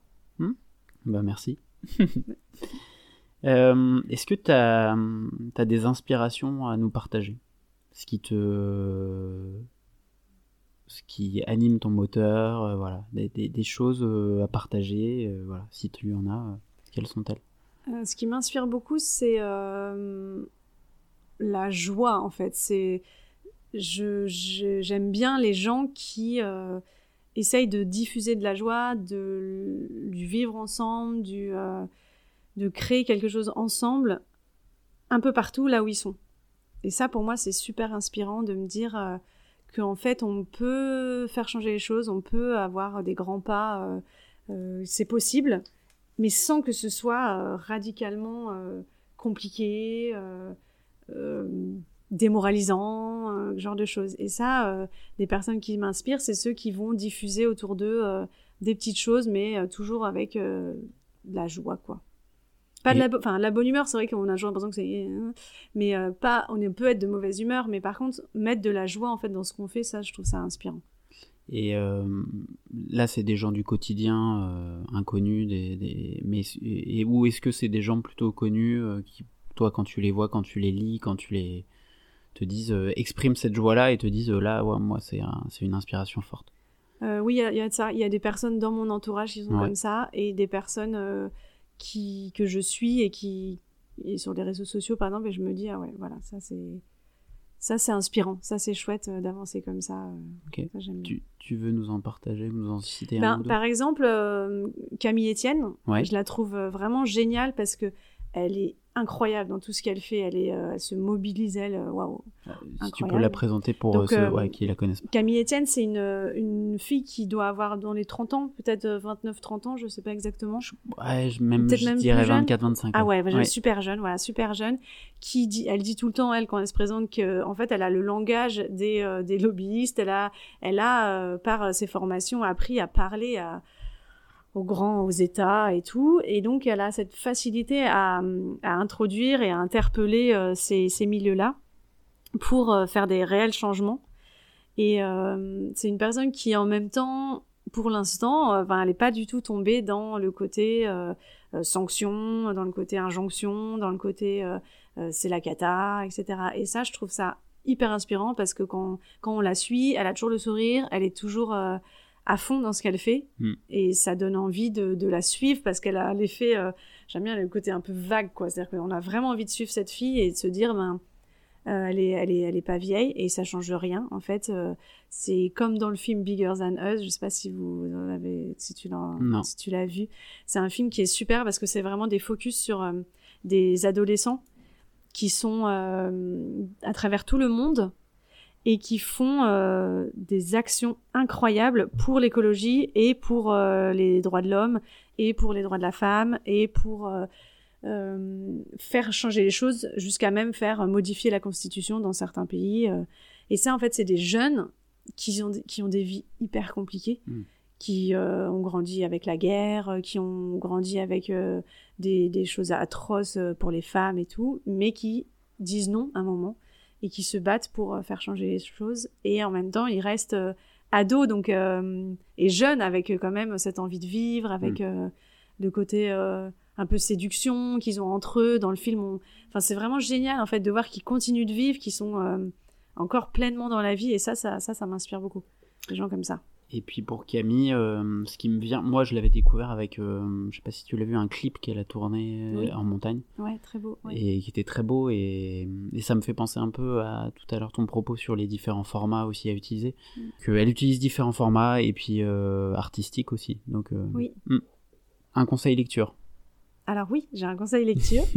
c'est L'Exode urbain, manifeste pour une ruralité positive de Claire Desmar Poirier. Et euh, c'est un conseil parce qu'en fait, moi, euh, ça représente exactement toutes mes questions, tous mes questionnements, toutes mes problématiques que j'ai. C'est, je suis la fille de la ville euh, qui a toujours été quand même un pied avec la campagne, le jardin. Je me renseigne depuis des années sur vers où on va niveau climat et tout. Ça peut être très très anxiogène. Et changer aussi l'image de la ville et faire évoluer la ville, la façon dont elle est organisée, tout ça, ça c'est des thématiques en fait qui, qui me font me font euh, vibrer. Et donc dans ce livre-là, euh, je le conseille parce que souvent on a ces questions et on se dit comment est-ce que de la ville je vais partir à la campagne et qu'est-ce que je vais faire à la campagne? Je vais me retrouver gros cliché sans culture, euh, sans tous mes potes qui sont là, sans le petit bar que j'aime bien en bas de chez moi qu'est-ce que je vais faire? Et en fait, là, elle déconstruit tout ça en expliquant que, euh, que non, en fait, on recrée des communautés qui sont différentes de celles des villes et qui sont souvent des communautés très fortes parce qu'on aspire à la même chose, parce qu'on est sur un territoire. Il y a le côté local que moi j'ai découvert là grâce à la caravane des transitions que j'adore. Ça me, ça me porte de plus en plus ce côté vraiment ancrage. Et, euh, et j'ai beaucoup aimé ce livre parce qu'il est simple, il se lit facilement. Et il, permet d'ouvrir plein de portes et, de les refermer ou pas, mais en tout cas de, se questionner euh, sur euh, qu'est-ce que la ville, pourquoi est-ce qu'on a tout polarisé autour de la ville et pourquoi est-ce qu'aujourd'hui c'est mm. c'est pas une bonne idée mm. et euh, comment changer ça et comment aussi soit à son échelle on peut on peut aller à la campagne, on peut aller dans des endroits qui sont différents et s'épanouir aussi quoi. Et il invite du coup il invite le lecteur à aller à la campagne? Oui.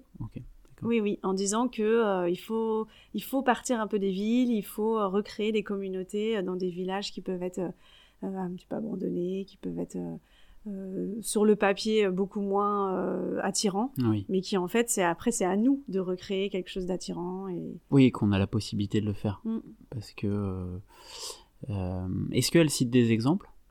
Elle cite euh, des exemples de communes? Ouais, ou de, oui, de communautés qui sont. Oui, en fait, oui, elle est, elle est beaucoup dans le. c'est illustré aussi. Euh, voilà, c'est ça. Dans l'illustration, c'est toujours illustré par euh, ce qu'elle, elle, son expérience, et puis, et puis aussi des chiffres donc qui montrent qu'il y a 30% de personnes qui sont parties à la campagne et qui n'en sont jamais reparties parce qu'ils sont heureux ou ce genre de choses. Donc, toujours bien illustré avec des exemples, et ça, ça. Mmh, super. Est-ce que tu peux nous redire le, le titre et alors, l'exode urbain manifeste pour une ruralité positive de Claire Desmar Poirier. Bon, bah merci. Qui est bretonne. Oui. ou, en tout cas, elle est installée en Bretagne. Euh, merci Marion pour ce conseil. Euh, enfin, alors euh, d'habitude, je préviens mes invités, mais là, je ne l'ai pas fait. en fait, on... le temps d'une question, on change de rôle. C'est-à-dire que c'est toi qui me poses une question et c'est moi qui réponds à la question. Ok, super. Donc si tu avais une question, euh, quelle est-elle? Donc aujourd'hui, avec ton travail de, faire des podcasts, qu'est-ce qui, toi, t'a fait changer ta vision de l'écologie? Euh, Comment ça t'a permis de faire évoluer tes pratiques au quotidien? Euh, Excellente question. excellente question. Alors clairement, alors bon, le, sujet de l'écologie, euh, bon, ça fait un moment que, je m'y intéresse et tout, mais clairement, en effet, de venir à la rencontre de femmes et des hommes, euh, de prendre le temps comme on le fait là aujourd'hui, euh, moi, ça a changé mon regard. alors d'une part, le premier épisode sur le vélo que j'ai enregistré avec Camille Bosseno, je suis rentré, j'ai dit à ma compagne euh, ok, il faut que je me remette au vélo, il faut que je rachète un vélo. Donc déjà, il y a eu ça, euh, concrètement. Et puis après, euh, qu'est-ce qu'il y aurait eu d'autre sur, sur la vision Enfin, moi, enfin, après, je sais pas si c'est un changement, mais enfin, une conviction que j'avais déjà et qui c'est, c'est la créativité, quoi. Hmm. La créativité qu'il y a. Et, et vraiment, je, je, le dis d'ailleurs dans un épisode qui va, qui, qui, qui, est le bilan un peu des 6-7 premiers mois de... Euh, j'ai une forme d'enthousiasme qui m'accompagne, mm. parce qu'en face de moi, et comme là toi tu l'as, euh, t'es hyper enthousiasmante et enthousiasmé. Mm. Euh, et tous les gens que je rencontre, euh, voilà, on peut entendre plein de choses sur l'écologie, forcément il y a des choses hyper anxiogènes, voilà, faut pas se le cacher, les rapports du GIEC c'est anxiogène, et moi l'idée du podcast là est née peut-être après une période un peu anxiogène que j'ai eue. Euh, mais euh, j'y vois de l'optimisme, de l'enthousiasme, et ça, mais ça fait un bien fou, quoi. Et du coup, moi, ça me rend aussi hyper enthousiaste, hyper optimiste, parce que parfois, j'ai rencontré des invités qui sont dans des situations plus compliquées, euh, mais qui, qui y croient, quoi, et qui agissent. Donc, donc ouais, je retiendrai de ça. si j'avais plus de temps pour réfléchir, il y a sûrement autre chose, mais voilà. voilà. Mais en tout cas, excellente question. Merci, à toi. Euh, qu'est-ce qu'on peut te souhaiter pour la suite? À toi ou à la caravane des transitions? Alors, à la caravane des transitions, que euh, cet outil, euh, ce dispositif itinérant là qu'on a pensé, soit utilisé. Parce qu'en fait, nous, notre véritable envie, c'est qu'il puisse être réutilisé par des associations ou par la communauté de communes ou par d'autres communautés de communes ailleurs en France qui ont envie d'avoir un outil qui est déjà tout créé, qui est déjà payé, euh, et qui, en fait, sur lequel on n'a pas du tout écrit la caravane des transitions partout. On l'a voulu très neutre, justement pour qu'il soit utilisé. Et donc ça, c'est un, souhait qu'on peut euh, avoir pour la caravane des transitions, c'est qu'elle soit utilisée, qu'elle soit euh, comme comme un déchet, quoi, qu'elle soit vraiment qu'il y ait une durée de vie très longue et qu'elle finisse pas dans un garage. Et donc pour ceux qui souhaitent alors oui.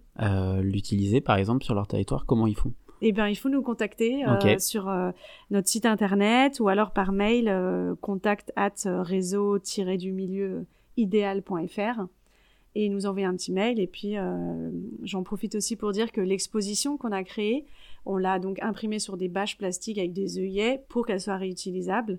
Et euh, avec cette idée de, transmettre à qui on a besoin, on peut l'envoyer, on peut, euh, on peut vraiment la mettre à disposition pour, pour n'importe quel acteur qui, qui voudrait l'utiliser. c'est super. Mm. Et, et pour toi, pour la suite. Et, autre chose ah pour la caravane, je souhaite également que euh, les, tous les associations qui, qui étaient avec nous euh, continuent en fait de d'être ensemble, d'être euh, comme ça dans des des, des manifestations sur le territoire. ça, on, pense que l'année prochaine, on fera pas les, mêmes dimensions de, de festival parce que c'est très lourd et que c'est ça me demande beaucoup de temps. Mais en tout cas que quand même le réseau idéal euh, perdure et que euh, toute cette envie de faire les choses ensemble euh, continue à l'avenir. Donc longue vie au, réseau idéal. C'est ça. Et puis moi, et eh ben, comme je vais avoir terminé mon CDD, mon souhait c'est de trouver une, une organisation, je ne sais pas si ce sera une association, mais une organisation en tout cas qui soit aussi enthousiasmante. Donc ce mot, ce mot revient parce que vraiment que je puisse trouver euh, autant d'énergie, de bonnes ondes et d'envie de, changer les choses euh, par mon travail. Quoi. Ça, c'est ce que je pourrais me souhaiter. Par rapport au, au, début et où tu nous as un peu décrit ton parcours, euh, là, tu te sens aligné, bien ancré ouais, ouais, tout à fait. Ouais. Et ça fait du bien. si les gens souhaitent te contacter, par où ils passent? Eh ben, ils peuvent m'écrire euh, par un, m'envoyer un mail. Hmm. Donc c'est marion at réseau-du milieu idéal.fr. Ok. Euh, de toute façon, bon, je mettrai euh, comme à chaque fois tous les liens. Euh, tu as cité pas mal de choses. Je hmm. mettrai tous ces liens-là de toute façon dans la description de, de l'épisode du podcast. Super. Et puis si je suis plus là, parce qu'en octobre ce sera terminé, sur LinkedIn, vous pouvez tout à fait me contacter. Marion Doré. Oui. Ok.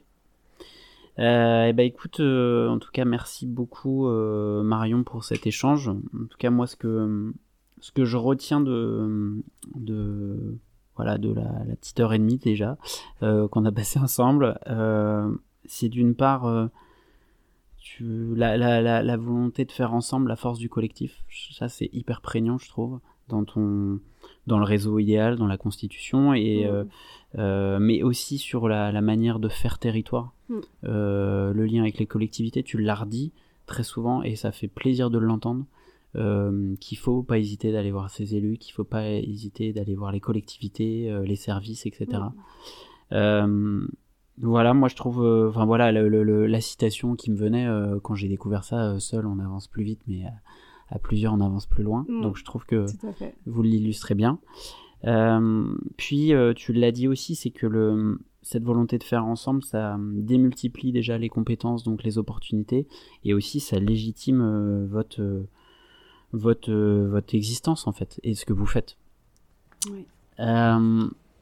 D'autre part, moi ce que je retiens, bah, j'en ai parlé un peu tout à l'heure, mais c'est la créativité, la déployée que vous avez mis pour mobiliser, toute la pédagogie pour répondre aux, différentes manières d'apprendre, et, et, que je trouve là ton, ton témoignage euh, je, suis sûr il va servir à d'autres. Euh, il va servir à d'autres. Parce que je pense qu'on est beaucoup à se poser cette question justement de ok il y a l'état de sensibilisation. Et aujourd'hui même j'ai envie de dire tout le monde est sensibilisé. Enfin il y a encore des climato-sceptiques il y a mm. encore des gens qui confondent météo et climat etc mais mais euh, ton approche que tu as eue sur la sensibilisation sur la mobilisation etc euh, puis la notion de festivité mm. euh, voilà et et tout à l'heure aussi, pour répondre à ta question, c'est qu'il y a à chaque fois chez les gens que je vois, il y a cette notion de, il faut qu'on prenne plaisir. Il y a la notion de ludicité derrière, de festivité, de récréativité. Donc, euh, euh, et puis, bah, enfin, le caractère duplicable du projet, c'est pour ça que je venais aussi vous voir, mais je trouve que là, enfin voilà. Et en plus de ça, cerise sur le gâteau, tu dis, bah la caravane, elle peut être, elle peut voyager. Au contraire, voilà, territoire de France, servez-vous-en. Donc, est-ce que tu avais quelque chose à, ajouter ou que j'ai pas abordé, que tu souhaitais euh, peut-être éventuellement euh, compléter? Eh bien, allez, il y a de l'espoir. ouais, il y a de l'espoir. Il y a de l'espoir. Euh, je pense que sur les territoires, il y a énormément de choses qui, qui se font. On s'en rend peut-être pas toujours compte, mais en fait, euh, il y a énormément d'acteurs qui, qui, se bougent.